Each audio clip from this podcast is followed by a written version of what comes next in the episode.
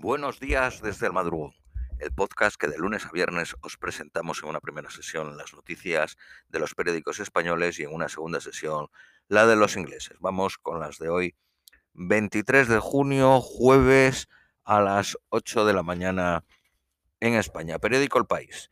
Las tropas rusas avanzan hacia Lysychansk, último bastión de Kiev en Lugansk.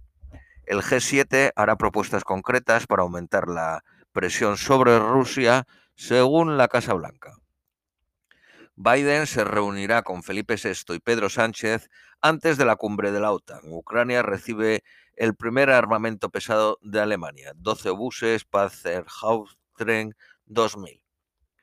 Rusia ha lanzado ciberataques contra 42 países aliados de Ucrania. Rusia echa en cara a Alemania la invasión nazi de la URSS para que no envíe armas a Ucrania. El Reino Unido apoya totalmente el bloqueo de productos rusos en Lituania. Más de un millar de muertos en el sudeste de Afganistán por un terremoto de magnitud 6.1. Biden nombra tesorera a una descendiente de los nativos indios del noreste del país, de la tribu india Mohegan.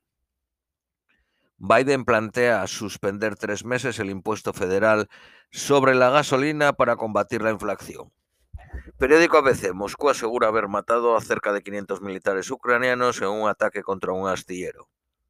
Los rusos obligan a todos los ciudadanos que regresan a Mariupol a pasar por un procedimiento de filtración. Moscú rebautiza la plaza junto a la Embajada de Estados Unidos como República Popular de Donetsk. Reino Unido rechaza entregar visados a la delegación rusa de cara a la Asamblea de la Organización de Seguridad y Cooperación Europea que se celebrará en Birmingham. Según el Eurobarómetro, el 65% de los europeos creen que pertenecer a la Unión Europea es bueno. Es el resultado más alto desde 2007. Según un general eh, ruso, Rusia se está preparando para una guerra colosal con la OTAN. La oposición acusa a Boris Johnson de inacción para solucionar la peor huelga de transportes en tres décadas. Erdogan pasa página del asesinato del periodista Khashoggi y recibe al príncipe heredero saudí. La escalada de violencia en las protestas en Ecuador deja ya un muerto y 18 policías desaparecidos. Los talibanes piden ayuda a Occidente para superar un grave terremoto. Decenas de localidades afganas han sido borradas del mapa. Periódico La Razón. Los líderes de los 27 conceden hoy a Ucrania el estatus de país candidato a la Unión Europea. El presidente de Ecuador se muestra dispuesto a negociar, pero se niega a levantar el estado de excepción. Boris Johnson se juega su futuro en dos elecciones parciales.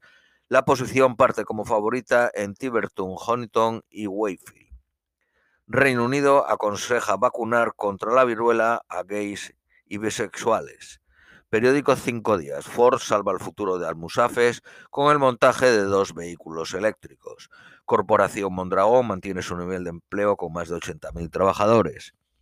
La alimentación advierte de que no podría aguantar otra huelga de transporte de carga.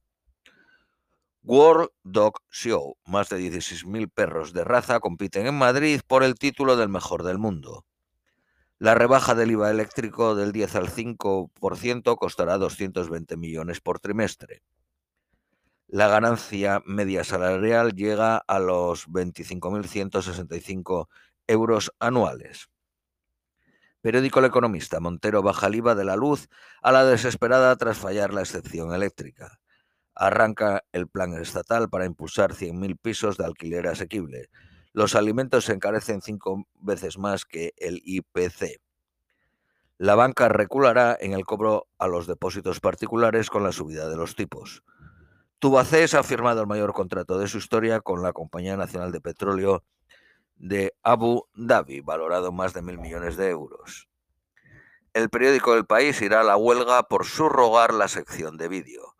Google News pagará a los editores para que generen contenidos el túnel de Atocha a Chamartín, que permitirá al AVE eh, sin transbordos, abrirá el 1 de julio.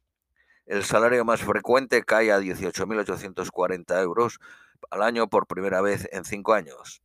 El sector industrial factura un 27.4 más y suma 14 meses en positivo. Periódico ABC.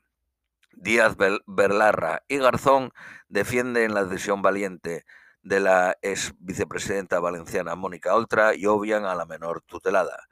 Moncloa subvenciona a la, principal entidad de la expansión catalanista con 1.200.000 euros.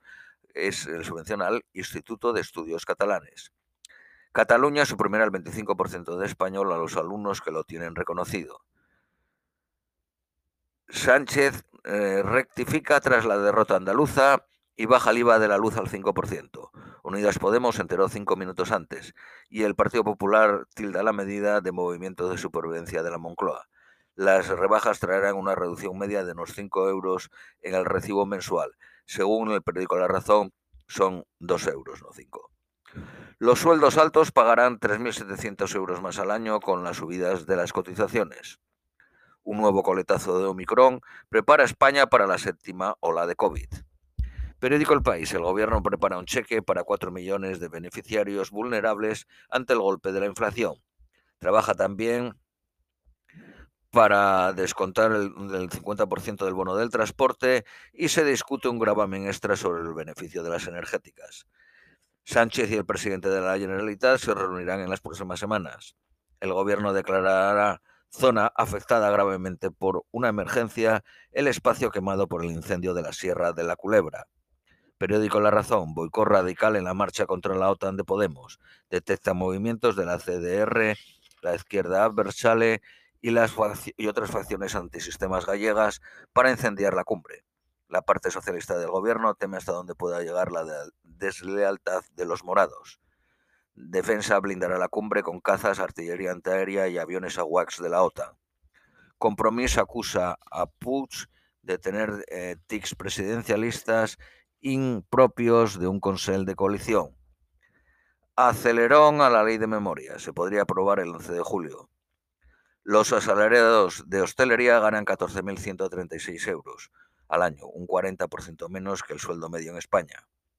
Las prostitutas se levantan también contra el gobierno. Más de 2.500 trabajadoras del sexo se manifiestan frente a la sede del Partido Socialista para frenar la ley abolicionista que podría aprobarse en octubre.